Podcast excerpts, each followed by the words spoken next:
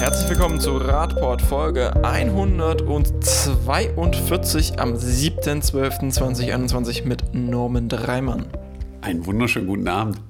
Und Martin Hoffmann. Ja, ebenfalls von mir auch einen schönen guten Abend.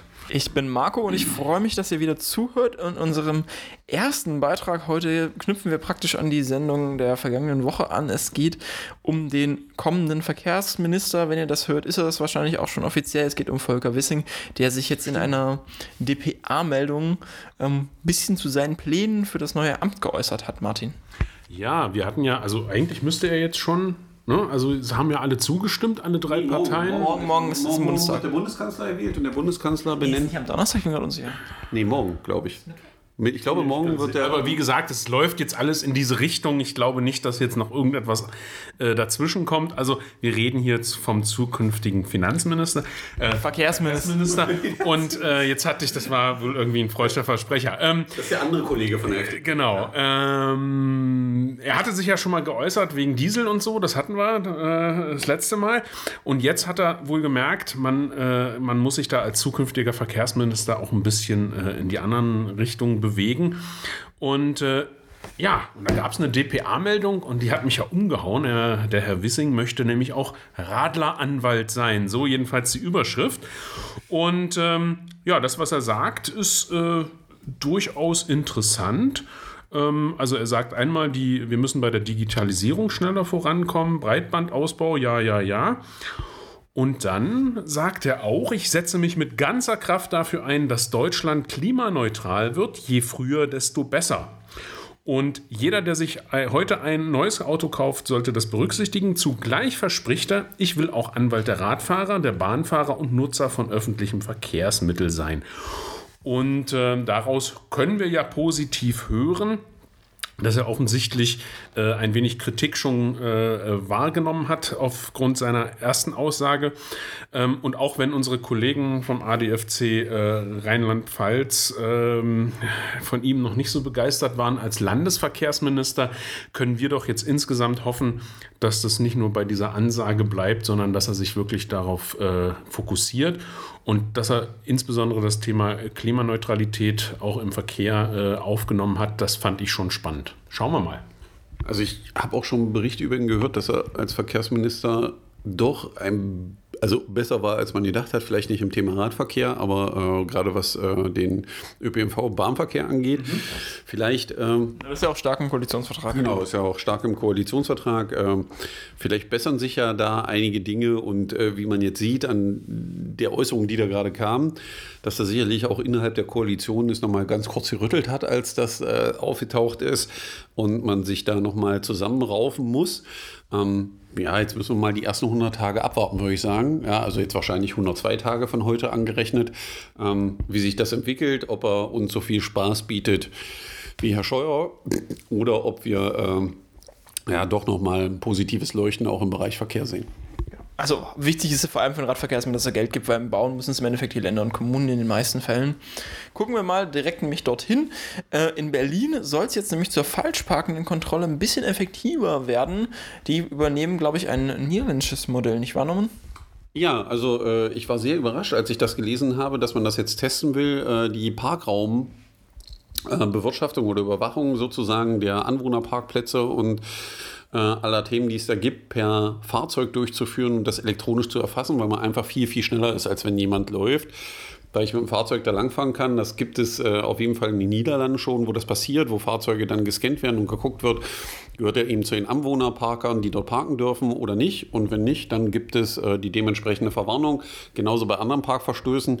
Es gibt ja noch so ein paar Problemchen, nämlich mit dem Erfassen der ähm, äh, Nummernschilder äh, auf dem digitalen Weg, wo dann natürlich wieder die FDP zum Thema Digitalisierung ins Spiel kommt, um solche Prozesse einfach einfacher zu machen, weil das wird ja auch ein Thema sein, hoffentlich den Staat zu digitalisieren und Dinge, die wir als normale Menschen relativ einfach erleben, äh, wenn wir die machen, die aber im Kontakt mit äh, dem Staat in Anführungsstrichen, also mit unserem Verwaltungsorgan sozusagen manchmal etwas schwierig sind, wenn es ums Ausfüllen von irgendwelchen äh, Anträgen geht oder ähnlichen Dingen. Ähm, das soll ja alles besser werden. Da gibt es also die Möglichkeit, das auch zu optimieren. und diese Prozesse positiver zu unterstreichen. Und da wird das äh, Überwachen von äh, Parkräumen über solche Digitalformen ja ein wichtiger Schritt nach vorne sein, glaube ich, weil man damit viel mehr Fläche überdecken kann mit dem gleichen Personal wie heute. Ich kann mir auch vorstellen, das könnte bei dem einen oder anderen wirklich auch zu schlaflosen Nächten führen. Vor allem ist dann der Ermessungsspielraum auch nicht mehr so relevant. Das ist ja vor allem Du interessant. meinst, weil das, weil das eine Maschine macht, die einfach entscheidet? Ja, die, sich dann, die hatte, also die funktionieren nach Regel nach Regelsystem, also ein Algorithmus folgt ja einer Regel und die, von der Regel weicht ja dann nicht so leicht ab, wie das dann vielleicht die Beamtinnen vor Ort machen würden. Kennen ja da Ja, Aussagen. es gibt ja auch weniger Diskussionsmöglichkeiten, weil das Fahrzeug fährt einfach vorbei und dann ist das so und nicht, da steht jemand und ich fange noch an mit dem zu reden und erzähle ihm wieder eine tolle Geschichte, warum das denn jetzt einfach mal nicht anders ging und was weiß ich nicht. Sondern das passiert dann einfach, führt aber im Regelfall in den Ländern, wo das gemacht wird, wo man etwas rigoroser ist und man da unterwegs ist, stellt man fest, dass die Verstöße da deutlich geringer sind und die Störungen, die dadurch passieren und das Leben trotzdem funktioniert. Also das ist ja dann immer so eine wilde Theorie von, wenn man das jetzt hundertprozentig kontrolliert, dann geht die Welt unter. Ähm, in anderen Städten und Ländern ist das definitiv nicht so. Das Schöne daran ist ja, dass dann die Regeln, die gelten, endlich auch strikt durchgesetzt werden. Und ich meine, hatten wir das nicht auch in der letzten Folge, wo wir darüber gesprochen hatten, ähm, zu einer, äh, zu der einen oder anderen Aussage der Parkraumbewirtschaftungsmitarbeitenden, die meinten, naja, habe ich jetzt gerade meine Brille geputzt, ich habe es nicht gesehen oder was auch immer. Ähm, aber das ist ja das große Problem, dass wir ein Sicherheitsproblem haben, weil Fahrzeuge einfach irgendwo abgestellt werden oder eben Parktickets nicht gezogen werden. Und hier würde es ja dann so sein, dass einfach Regeln durchgesetzt werden, automatisch. Und ähm, ja, dann gibt es ja auch niemanden mehr, den man dafür ankacken kann. Ja, wir schauen mal, wir beobachten das natürlich weiter, hoffen, dass die Ergebnisse positiv sind. Wird sicher kritisch und ja, denke ich auch öffentlich begleitet werden, was die Ergebnisse sind und dann werden wir ja sehen, was bei rauskommt. In anderen Städten hat man sich jetzt damit beschäftigt, sind vielleicht Lastenräder auch Falschparkende? Gestern hieß es ja noch im Magdeburger Stadtrat, äh, Räder, die an äh, Laternenmasten abgestellt sind, sollen sofort als Falschparkende verurteilt werden. Die Stadt Hamburg hat sich jetzt für eine, naja, sagen wir mal, fahrradfreundlichere Lösung für Lastenräder beim Parken im öffentlichen Raum eingesetzt. Martin. Ja. Ja, unfassbar, ja. Also über, die, über das Thema Lastenfahrrad haben wir ja schon ausgiebig gesprochen. Hamburg hatte ja auch äh, ein Lastenradförderprogramm als Stadt. Ähm, ja, und jetzt hat sich die Hamburger Verkehrsbehörde äh, dazu geäußert, dass äh, man ja äh, so ein Lastenfahrrad, was ja durchaus auch äh, etwas größer ist, auch auf einen normalen Parkplatz abstellen kann und dass das so zu akzeptieren ist. Und ähm, dass, äh, da es ja kein motorisiertes Fahrzeug ist, äh, dafür auch keine Gebühr erhoben werden kann. Das heißt also, hier hat die Behörde jetzt ganz klar gestellt, wir wünschen als Stadt, dass vermehrt Lastenfahrräder genutzt werden und wir möchten es auch äh, vereinfachen, diese abzustellen, weil ja, es ist eben an der einen oder anderen Stelle schwierig, das auf dem Fußweg abzustellen oder es ist grundsätzlich häufig in ähm, dann vielleicht ein bisschen zu wenig Platz, aber Parkplätze gibt es eigentlich ja immer überall. Und ähm, ja, also hier möchte man jetzt ganz offensiv äh, Lastenfahrräder fördern, indem man sie eben kostenfrei äh, einfach auch auf pa Autoparkplätze abstellen kann. Ähm, finde ich super, finde ich total spannend. Ich bin gespannt, wie sich das entwickelt. Frage mich aber eben auch, ähm, wie das dann im Alltag so funktioniert, wenn ich wir haben das ja an der einen oder anderen Stelle auch schon gemacht, dass wir uns auf einen Autoparkplatz gestellt haben und es kam schon das eine oder andere Mal dann auch zu einer heftigen Diskussion, was wir denn da machen würden. Ähm, von daher ist das natürlich ein super Ansatz, ganz einfaches Mittel, um äh, Fahrradverkehr zu fördern und in dem Fall eben Lastenfahrradverkehr. Ähm, aber ich bin natürlich auch gespannt, äh, wie sich das entwickelt und wie das vor allen Dingen von den motorisierten Verkehrsteilnehmern aufgenommen wird. Aber tolle Sache, großartig. Vom Norden Deutschlands geht's jetzt, naja, in, in die Mitte, in den Süden. Wir kommen nach Hessen. Hessen möchte nämlich mehr Daten zum Radverkehr haben und den Radverkehr digitalisieren. Martin. Ja, ähm, wir haben ja beim Radverkehr manchmal noch das Problem, dass wir zu wenige Daten haben, dass wir zu wenige Zahlen haben und ähm, das führt dann an der einen oder anderen Stelle auch mal zu einem Argumentationsproblem, äh, beziehungsweise haben wir eben einfach keine Daten, mit denen wir gut argumentieren können. Ähm, das ist nicht nur bei der, beim Lobbyverband für den Radverkehr so, sondern das ist eben vielleicht auch manchmal direkt äh, auf staatlicher Seite so. Und äh, das Bundesland Hessen hat sich jetzt überlegt, ähm, dass äh, Radverkehr einfach generell besser und mehr gezählt werden muss und deswegen sollen äh, mehrere oder einige Zählstellen im kompletten Bundesland verlegt Genau, werden. konkret sollen das ca. 2900 Zielstellen werden, davon über 500 ähm, fest, in, äh, fest, vom, fest verbaute Induktionsschleifen. Genau. Und ähm, das soll eben unter anderem natürlich dem Land ähm, zeigen, wo ist eigentlich Radverkehr, ähm, wo, wo messen wir den meisten Radverkehr, wo müssen wir vielleicht auch einfach noch weiter investieren. Und es soll eben auch den Kommunen helfen, ähm, als, als auch als ein Teil, ein wichtiger Träger äh, äh, vom Ausbau der, äh, der aktiven Mobilität, ähm, eben den, den, auch den Kommunen da Zahlen an die Hand zu geben und zu zeigen, hier, guckt mal, so und so viel Radverkehr habt ihr eigentlich auch vor Ort. Es lohnt sich also hier auszubauen. Und es ist eben auch Teil des Klimaschutzplans äh, des Bundeslandes Hessen. Und ähm, ja, man merkt vielleicht auch so ein bisschen heraus, ähm, dass der Verkehrsminister äh, Al-Wazir in Hessen von den Grünen kommt und ähm, er vielleicht da so ein bisschen der, der Impuls kommt. Aber ich finde das großartig. Ich glaube, es gibt kein anderes Bundesland in, äh, in, in Deutschland, was so offensiv Radverkehr jetzt zählen möchte. Was ja auch gut ist. Also, weil da Also es ist nicht gut, dass die anderen das nicht wollen, sondern nur, dass Hessen ja, das jetzt will. ja, ja, also äh, es ist gut, wenn das gemacht wird, weil nichts ist wichtiger, als solche Zahlen zu haben, um Entscheidungen zu treffen und auch zu sehen, wie die eigenen Projekte wirken. Ja, im Moment haben wir ja eher so einen Flickenteppich, wenn wir jetzt einfach mal bei uns ins Bundesland kommen. Wir haben da zwar jetzt über die AGFK, Ein Flickenteppich, ich glaube, wir haben Flicken, aber keinen Teppich wir eher. haben keinen Teppich, ja, das ist äh, richtig. Ähm, das ist so wie mit dem, mit dem Landesradverkehrsnetz, egal. Ähm, wir haben ja mit der Arbeitsgemeinschaft Fahrradfreundlicher Kommunen jetzt zumindest mal eine Organisation, ähm, die solche Dinge an, äh, anbieten, wo man sich als Kommune so eine Zählstation oder so eine Zählmöglichkeit eben mal ausleihen kann. Aber das ist halt wirklich ein, ein Tropfen auf einen heißen Stein, wenn man das eben gelenkt über die Bundes-, über die Landesebene macht, sehr, sehr viel besser. Und von daher würde man sich, könnte man sich das natürlich auch wünschen, dass andere Bundesländer da äh, sich anschließen. Aber ich habe, ich habe gehört, Martin, äh, äh, es soll Zielstellen geben in Sachsen-Anhalt auf den touristischen Routen, also wie im Elberadweg, soll es digitale Zählstellen geben, die aber irgendwie nicht untereinander versetzt sind, sondern von Hand auslesen werden. Es soll einen Menschen in Sachsen-Anhalt geben, wo die Zahlen zusammenlaufen. Mit einem, also mit einem System, wo das auch passiert. Das müsste man vielleicht mal nachgucken. Vielleicht kann man das irgendwie mal. Wir müssen eigentlich ja flächendeckend diese Erfassung haben und das ist das Problem. Ja, wir hatten das ja mit dem Testlauf, wo das für einzelne Kommunen möglich war, sich das bei der AGFK auszuleihen. Da ist ja die Zählstelle, glaube ich, inzwischen abhanden Über gekommen. das Informationsfreiheitsgesetz doch mal beim Land anfragen, oder? Das ist eine gute Idee. Wir nehmen das mal mit. Ja? Manchmal entstehen auch im Podcast gute Ideen. Ja? Gut, Norman schreibt nach einer Anfrage. Wir, wir kommen jetzt mal zum nächsten Thema, denn es ist nicht nur ja nicht nur wichtig, Daten zu haben, sondern auch qualitative Daten zu haben und vielleicht auch zu wissen, was diese Daten bedeuten.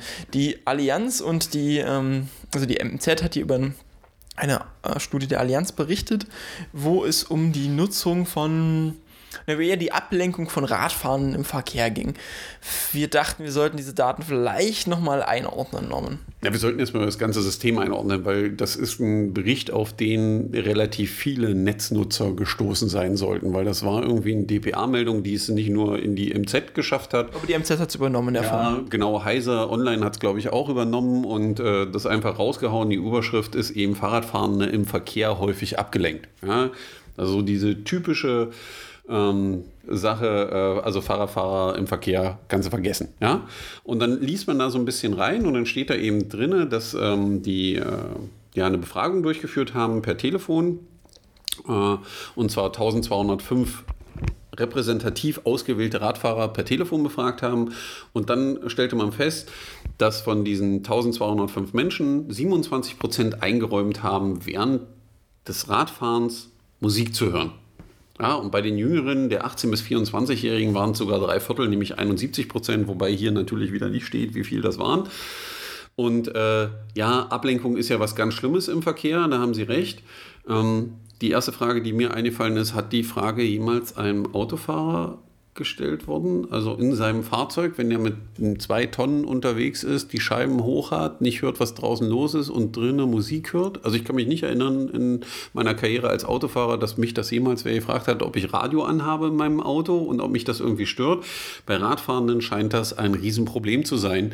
Ähm, und wenn man das so liest, könnte man glatt den Eindruck bekommen, dass das irgendwie was ganz Schlimmes ist und sagen muss, wenn das schlimm wäre, würde der Gesetzgeber das verbieten. Ja, also, äh, und da muss jetzt, man einfach sagen. Jetzt sag mir nicht noch, dass es gar nicht verboten ist. Nee, ist es nicht. Ach, echt? Ja, also im Endeffekt ist es äh, verboten, am Verkehr teilzunehmen, wenn du dein Gehör einschränkst. Das gilt aber nicht für Radfahren, das gilt für alle Verkehrsteilnehmer. Also, ja. dass du irgendwie deine Außenumgebung mitbekommen solltest.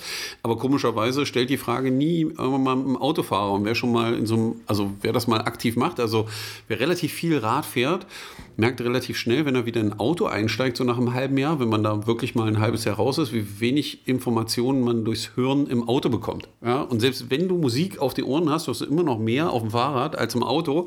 Aber das ist immer so ein Thema, ähm, was da gerne gespielt wird. Und dann geht es natürlich noch Ablenkung auf den Display und alles. Das ist ja ganz interessant erstmal. Was sind denn hier Displays? Na, äh, Fahrradtachos und was weiß ich, also was so im Auto verbaut ist und ab und zu dann nochmal äh, ein Telefon in der Hand haben, wo ich sage, ja, das äh, Ablenkung beim Fahren, da haben Sie völlig recht, ist schwierig. Ja, also mal ganz ehrlich, also die, der Blick aufs Display lenkt ab. Bei dieser Überschrift denke ich ja dann, oh, die gucken ja alle aufs Handy, sich 27 Prozent. Mhm. Stelle ich mir jetzt vor, 27 Prozent der Radfahrer geben an, sie würden konstant beim Radfahren das Handy nutzen. Da würde ich schon sagen, das ist eine besorgniserregende Zahl. Mhm. Wenn man aber reinguckt, was hier als Display definiert ist, dann ist das deutlich mehr. Das heißt aber, dass es auch nur verbaut ist. Das heißt ja, ja also wenn ich ein Display, also wenn ich ein Fahrradtacho an meinem Fahrrad habe, was ja relativ viele haben, um Geschwindigkeit zu messen, sonstiges. Oder ein Navigationsgerät, so wie ich da ab und zu mal mitfahre. Dann würde das jetzt hier schon als Display zählen. Ja. Das ist, bin ich schon abgelenkt die ganze Zeit, oder? Wenn mein Wahoo vorne piept und Bescheid sagt, dass von hinten wieder ein Autofahrer kommt, weil das Radar ihn misst, äh, dann bin ich schon abgelenkt, würde ich sagen, oh?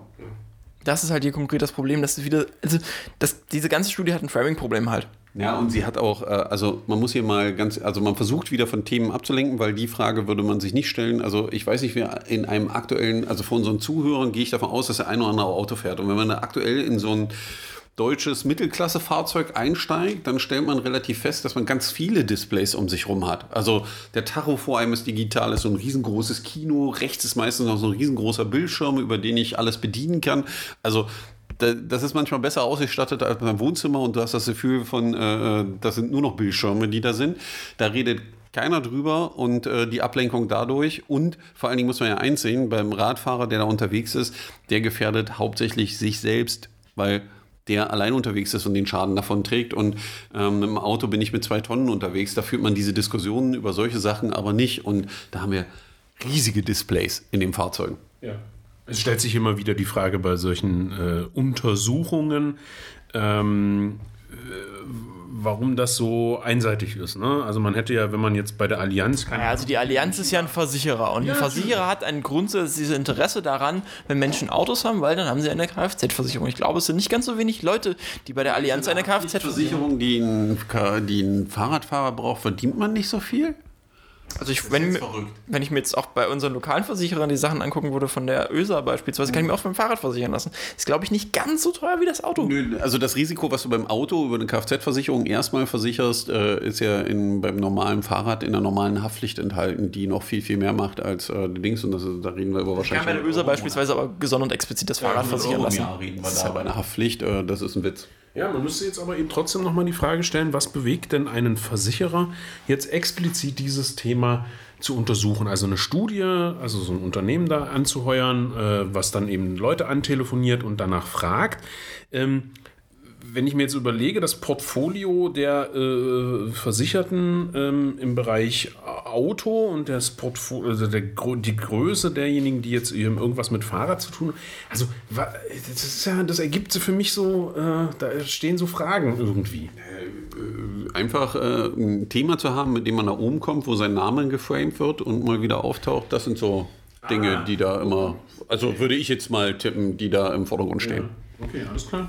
Genau, also das ist jetzt nicht von einem wissenschaftlichen Institut Nein. durchgeführt worden, sondern das ist, also die, das, die Allianz wird wahrscheinlich eins beauftragt haben, aber muss warum, es dann schon warum, warum besprechen wir das Thema? Ganz einfach, weil wir wissen, dass genau solche Studien ja, oder solche Aussagen, die man dort trifft, der eine oder andere, der uns zuhört, in wahrscheinlich irgendwelchen Diskussionen als nächstes wieder von Latz geknallt kriegt. Wahrscheinlich sogar beim Stammtisch, wenn man zu Weihnachten nach Hause fährt oder genau, so. beim Stammtisch zu Hause mit der Familie. Das sind noch die einfachen Momente, aber äh, aus eigener Erfahrung wissen wir, das kann dir auch passieren in irgendwelchen Gremien, ähm, die dann schon ein bisschen höher angesiedelt sind, wo man mit demselben Quark um die Ecke kommt. Und man muss einfach in der argumentativ in der Lage sein, dagegen auch vorzugehen und auch mal eine Frage zu stellen, wo die Gegenseite einfach ganz liebevoll in Straucheln kommt. Ja, und mal die Frage stellen, wann das dann da passiert, weil das sind die wichtigen Sachen, dass man lernt, wie man damit umgeht, weil ansonsten man argumentativ einfach unter den Tisch gebuttert wird.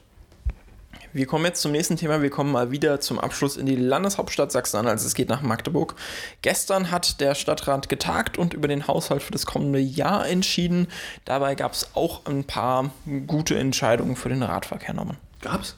Ja. Echt? Also zumindest zwei Anträge. Zwei Anträge. Also den einen weiß ich, glaube ich, ähm, dass äh, die äh, Stadt oder die Stadträte in dem Fall äh, zusammen beschlossen haben, dass das Radroutennetz durch einen Stadtteil von Magdeburg, nämlich Stadtfeld. Genau, das haben wir letztes Mal schon besprochen. Ja, Fassen nochmal kurz zusammen. Es geht um Asphaltierung auf Kopfsteinpflasterstraßen, um die Konflikte. Ja, es geht um den Ersatz von Kopfsteinpflasterstraßen. Ja, okay, nicht mehr Asphaltierung, sondern genau. es geht um die barrierefreie Nutzbarmachung für, für Radfahrende auf Kopfsteinpflasterstraßen, genau. dass diese glatt sind und damit die Konflikte von den Fußwegen runterkommen, weil die im Stadtteil ganz groß genau. sind. Und das wird jetzt weiter für die nächsten drei Jahre mit jeweils 150.000 Euro gefördert. Genau, und das ist auch ganz knapp mit zwei Stimmen mehr, glaube ich, durchgekommen. Also ja, war, war super. Entscheidend ist ja, am Ende fragt da keiner nach. Das ist wie bei manchen Prüfungen, da fragt keiner mehr nach, wie es nachher gelaufen ist. Entscheidend ist das Endergebnis. Und wir können ja dieses Ergebnis schon sehen, weil der Stadtrat hatte äh, vor drei Jahren beschlossen, jedes Jahr 50.000 Euro dafür zur Verfügung zu stellen, die auch verbaut wurden, wo man die positiven Ergebnisse auch sehen kann. Das eine Projekt wird jetzt gerade äh, zu Ende gebaut in der Mühlstraße, wo man das Kopfsteinpflaster rausnimmt und Betonsteinpflastersteine setzt und wir schon das positive Feedback haben, auch von Anwohnern, die total dankbar sind dafür, dass es nämlich schon viel leiser geworden ist, weil auch die Autos jetzt leiser durch diese Straße durchfahren. Ähm, wir gucken mal, wenn es zu Ende gebaut ist, wie es sich weiterentwickelt. Wir bleiben natürlich an dem Thema dran und sind unglaublich dankbar dafür, dass das äh, weiterkommt, weil das ist ein kleiner, aber sehr, sehr wichtiger Baustein, wenn es um das Thema Mobilität geht. Der andere Beschluss wäre der Auftrag zu, zu planen, wie man eine Überführung über die, ähm, die ähm, Walter-Rathenau-Straße am Universitätscampus der Humanwissenschaften ah, ja. realisieren könnte. Die MagdeburgerInnen kennen das vielleicht am Krökentor da. Da ist der Campus der Humanwissenschaftlichen Fakultät, die ist ein bisschen abseits des Hauptcampus. Dazwischen geht die Bundesstraße 1, eine, ich glaube, in beide Richtungen jeweils zweispurige Straße mit relativ hohem Verkehrsaufkommen. Ist oh, ziemlich schwer darüber zu kommen. Also äh, manchmal ist das Verkehrsaufkommen so groß, dass es nicht mehr ganz so schwierig ist, über diese Straße zu kommen. Also alles stehen. Steht da alles, aber im Endeffekt. Ich würde aber auch nicht, das, also durch die stehenden Autos ist das schon mutig. Schwierig? Ja, ist schon mutig. Äh, äh, für alle, die die Gegebenheiten nicht kennen, kann man sagen, ähm, es ist wie so eine große, so ein großes Haifischbecken. Ja, eine Bundesstraße. Eine Bundesstraße äh, oder so ein, so, ein, so, ein, so ein Graben mit Krokodilen und du musst ja als Fußgänger oder Radfahrender äh, dich immer durchbewegen, so um auf die andere Seite zu kommen. Ja, Takashis Kafe. Wer das kennt, das trifft es ungefähr. Äh, um darüber zu kommen, ist nur nicht ganz so lustig, weil das Endergebnis im Regelfall ein anderes ist, wenn man da nicht aufpasst. Ähm, und das ist wichtig, dass dort endlich eine Übergangsmöglichkeit geschaffen wird, weil aktuell ist es so, dass die sicheren Übergangsmöglichkeiten in Anführungsstrichen sogar sicher ähm, ja 300 Meter in jede Richtung bedeuten, die ich mich irgendwie fortbewegen muss. Um den Kreisverkehr eigentlich. Um, um Kreisverkehr auf der einen Seite und auf der anderen Seite eine Ampel. Äh, wenn ich drauf gedrückt habe, kann ich mir noch einen Kaffee kochen und ein Buch lesen, bevor ich dann irgendwann grün kriege. Vor allem müsste ich dann nochmal über zwei Ampeln, um dann eigentlich. Ja, also es ist verrückte Verkehrsführung. Deswegen ist es wichtig, dass das angegangen wird und man dort endlich prüft, wie man das machen kann und umsetzen kann, weil es ist bitter, bitter nötig an der Stelle. Genau, der aktuelle Beschluss ist vor allem auch erstmal die Vorplanung zu machen, um dann zu gucken, wie man in die Umsetzung geht, weil da ist gesagt, ein direkten Tunnel daneben, deswegen ist es noch von den Städträten nicht ganz sicher gewesen, ob man das bauen kann. Deswegen jetzt erstmal die Vorplanung, um dann zu gucken, kriegt man das noch bis 2023 hin, um das vielleicht im Förderprogramm Stadt und Land auch unterzubringen. Dann gab es noch einen Antrag, der ist nicht durchgekommen. Da ging es um die Parkgebühren in der Innenstadt. Wir haben ja schon mehrfach darüber geredet, die Parkgebühren in Sachsen-Anhalt sind gedeckelt. Also man kann da eh schon nicht so viel verlangen, Also man aber kann maximal eine, eine Euro pro Stunde verlangen. Ja, in einer, also jeder weiß, Innenstadtlage, wir reden von Magdeburg, jetzt, wenn das auch nicht jeder unserer Zuhörer kennt, aber wir sind schon Landeshauptstadt, sind ein bisschen größer und jeder von euch, der zuhört, kennt eine Landeshauptstadt und der weiß, wie es da in der Innenstadt ist und wie die Preise so in der Innenstadt sind. Das ist hier ähnlich. Ähm, und äh, ja, die Stadt darf eben maximal von Landesseite 1 Euro pro Stunde an Parkgebühren nehmen. Und worum es ging, war, die Parkplätze, die in der Innenstadt sind und aktuell nur 50 Cent pro Stunde kosten, auf 1 Euro zu erhöhen. Daraufhin entbrannte eine unglaubliche Diskussion bei uns im Stadtrat. Also äh, eigentlich. Also wenn wir das jetzt machen, Magdeburg ist schuld. Dass, also wenn wir es machen würden, wäre Magdeburg am Untergang der Erde schuld. Ja, oder so ungefähr. Ist die soziale Frage, ist ja alles Ja, ist das also tragisch. Es ist wirklich ganz, ganz schlimm. Es ist äh, wirklich, wirklich schlimm. Die meisten, die hier zuhören, würden sagen, wie ein Euro pro Stunde, äh, ich komme vorbei. Ja, so nach dem Motto. Also ich parke lieber Magdeburg als irgendwo anders. Ähm, ja, aber das ist leider die Situation. Äh, die Stadträte konnten sich dann auch nicht dazu durchringen, das zu tun. Ja? Das Interessanteste war ja eigentlich, dass es sogar noch der Beigeordnete, also es gab einen Vortrag von ähm, einem Stadtrat aus der Fraktion, für die ich auch arbeite, also Grüne Future, das ist nochmal als Transparenzhinweis, ähm, der ja verglichen hatte, wie sich die ÖPNV-Kosten entwickelt haben zu den Parkkosten. Wo die Parkkosten stagniert sind, sind die ÖPNV-Kosten ja stark gestiegen. Das heißt, es wird immer attraktiver, mit dem Auto in die Stadt zu fahren, statt es mit dem ÖPNV zu tun, weil das soziale Gefälle halt größer ist. Ja. Und dann hieß es ja aber von dem neu gewählten, also dieses Jahr neu gewählt, ist nicht mehr so neu, Beigeordneten für Bauen und Verkehr, naja, das kann man ja so nicht vergleichen. Da hat er sich aktiv reingebracht. Genau, da hat er sich aktiv eingebracht und haut dann raus, dass man das so nicht vergleichen könnte, weil im ÖPNV hätte ich ja Personalkosten und äh, Energiekosten, die zu den Kostensteigerungen führt, wo ich sage, da Ja, hat er. und die, die, die Autofahren hätten ja auch noch mehr Kosten. Ja, die Autofahrer hätten noch mehr Kosten, wo man sagen muss, äh, äh, er kann mir mal erklären, ob er seine Parkplätze nicht beleuchtet und nicht sauber macht und keine Personalkosten hätte. Ähm, das fand ich schon eine sehr gewagte Aussage für einen Dezernenten. Ähm, ich weiß auch nicht, was ihn in dem Moment dahin gerissen hat, aber äh, da ist bestimmt noch ein bisschen Ausbildung notwendig zu dem Thema. Ja. Zum Thema Ausbildung fällt mir aber noch was ein, Marco. Du hast ein Thema äh, gestrichen auf dieser Liste, was mir persönlich wirklich sehr wichtig ist. Also es ist auch nicht, wir werden uns da auch nicht drüber unterhalten, weil das fällt in den Bereich Argumentation und äh, ist eher so als Empfehlung zu verstehen. Es gibt eine großartige Sendung vom ZDF, ähm, die heißt 13 Fragen. Die Sendung, die kann man, äh, ich hoffe, Marco verlinkt das dann äh, unter den Show Notes, äh, die kann man sich angucken ähm, beim ZDF aktuell. Und äh, das eine Thema war Autos raus, sind autofreie Innenstädte die Zukunft. Das Schöne an der Sendung ist, äh, dort argumentieren eben Befürworter für das Thema, drei Stück, äh, gegen Gegner ge- zu dem Thema. Und ich kann die 46 Minuten nur empfehlen, sich anzusehen. Argumentativ, gerade für Leute, die immer wieder in dem Thema unterwegs sind. Weil ähm, unter anderem ist auch ähm, die äh, Katja dabei aus Hamburg. Katja die, Diel, meinst du? Genau, Katja Diel, die dieses She Drives Me Mobility, Mobility äh, betreibt ähm, und dort auf eine unglaublich gute Art und Weise argumentiert zu dem Thema. Ja. Die Drives Mobility ist übrigens auch ein anderer Podcast, den ihr gerne reinhören kann. Ach so, ja, stimmt. Der, äh, der auch, äh, die man auch dort unterstützen kann und sie eben in dem Bereich unterwegs ist. Und ich kann nur eins sagen, ich fand das echt beeindruckend von der Argumentation, so ruhig zu bleiben, entspannt vorwärts zu argumentieren zu dem Thema, warum Autos in der Innenstadt jetzt nicht immer eine super Idee sind. Ähm, Und ich kann nur jedem empfehlen, sich das mal anzugucken, weil man kann eine Menge für lernen, für Diskussionen, die man äh, in dem Bereich immer führen kann, muss und darf. Und ähm, Katja ist in, auch auf Twitter unterwegs und ich folge ihr da auch und muss auch sagen, ähm, sie hat an vielen Punkten viel Recht, wo es darum geht, dass einfach die Gemeinschaft viel geschlossener handeln muss und noch lauter werden muss zu dem Thema, aber auf eine nette Art und Weise. Ähm, ich kann da nur sagen, also auf jeden Fall ansehen und anhören. In dem Sinne habt ihr eine äh, Hausaufgabe bis zur nächsten Woche. Wir werden wahrscheinlich nächste Woche einen Jahresrückblick aufnehmen. Ich denke, das war die letzte reguläre Folge für dieses Jahr. Wir müssen mal gucken, wo wir den terminlich unterbringen. Was ist denn das für eine Einstellung? Wir haben den 7.12. Ja, jem- Jemand muss ja auch noch, nachdem die Arbeitssaison durch ist, noch eine Masterarbeit schreiben und da würde ich mich schon gerne darauf Du fokussieren kannst doch müssen. eine Masterarbeit über unseren Podcast gibt schreiben. doch noch die Zeit zwischen Weihnachten und Neujahr. Ja. Ja, wie gesagt, Masterarbeit. Na, aber wir, wir müssen doch nächste Woche Podcast machen. Wolltest du das jetzt absagen? Ja, da werden wir wahrscheinlich ein Jahr. Weißt du, wenn die Leute bis hierhin gehört haben in dem Podcast, weißt du, wie viele Menschen jetzt vor ihren Radioempfangsgeräten sitzen ja, und, und die Träne wegwischen, weil du sagst, du willst jetzt hier deine Masterarbeit schreiben. Wir machen nächste Woche wahrscheinlich einen Jahresrückblick. Freut euch auf den, der wird wahrscheinlich eh viel zu lang werden. In dem Sinne, bis dahin und äh, viel Spaß bei der Fahrradfahren-Woche, was auch immer ihr so macht. Und bei der äh, Anfrage, also fragt den Staat, also man kann da ja, Ja, das ist verschiedene. auf jeden Fall so ein Thema, da sollte man sich auch nochmal mit beschäftigen. Wir verlinken euch dazu ein witziges Video. Viel Spaß beim Hören. Genau. Ciao. Tschüss. Ciao.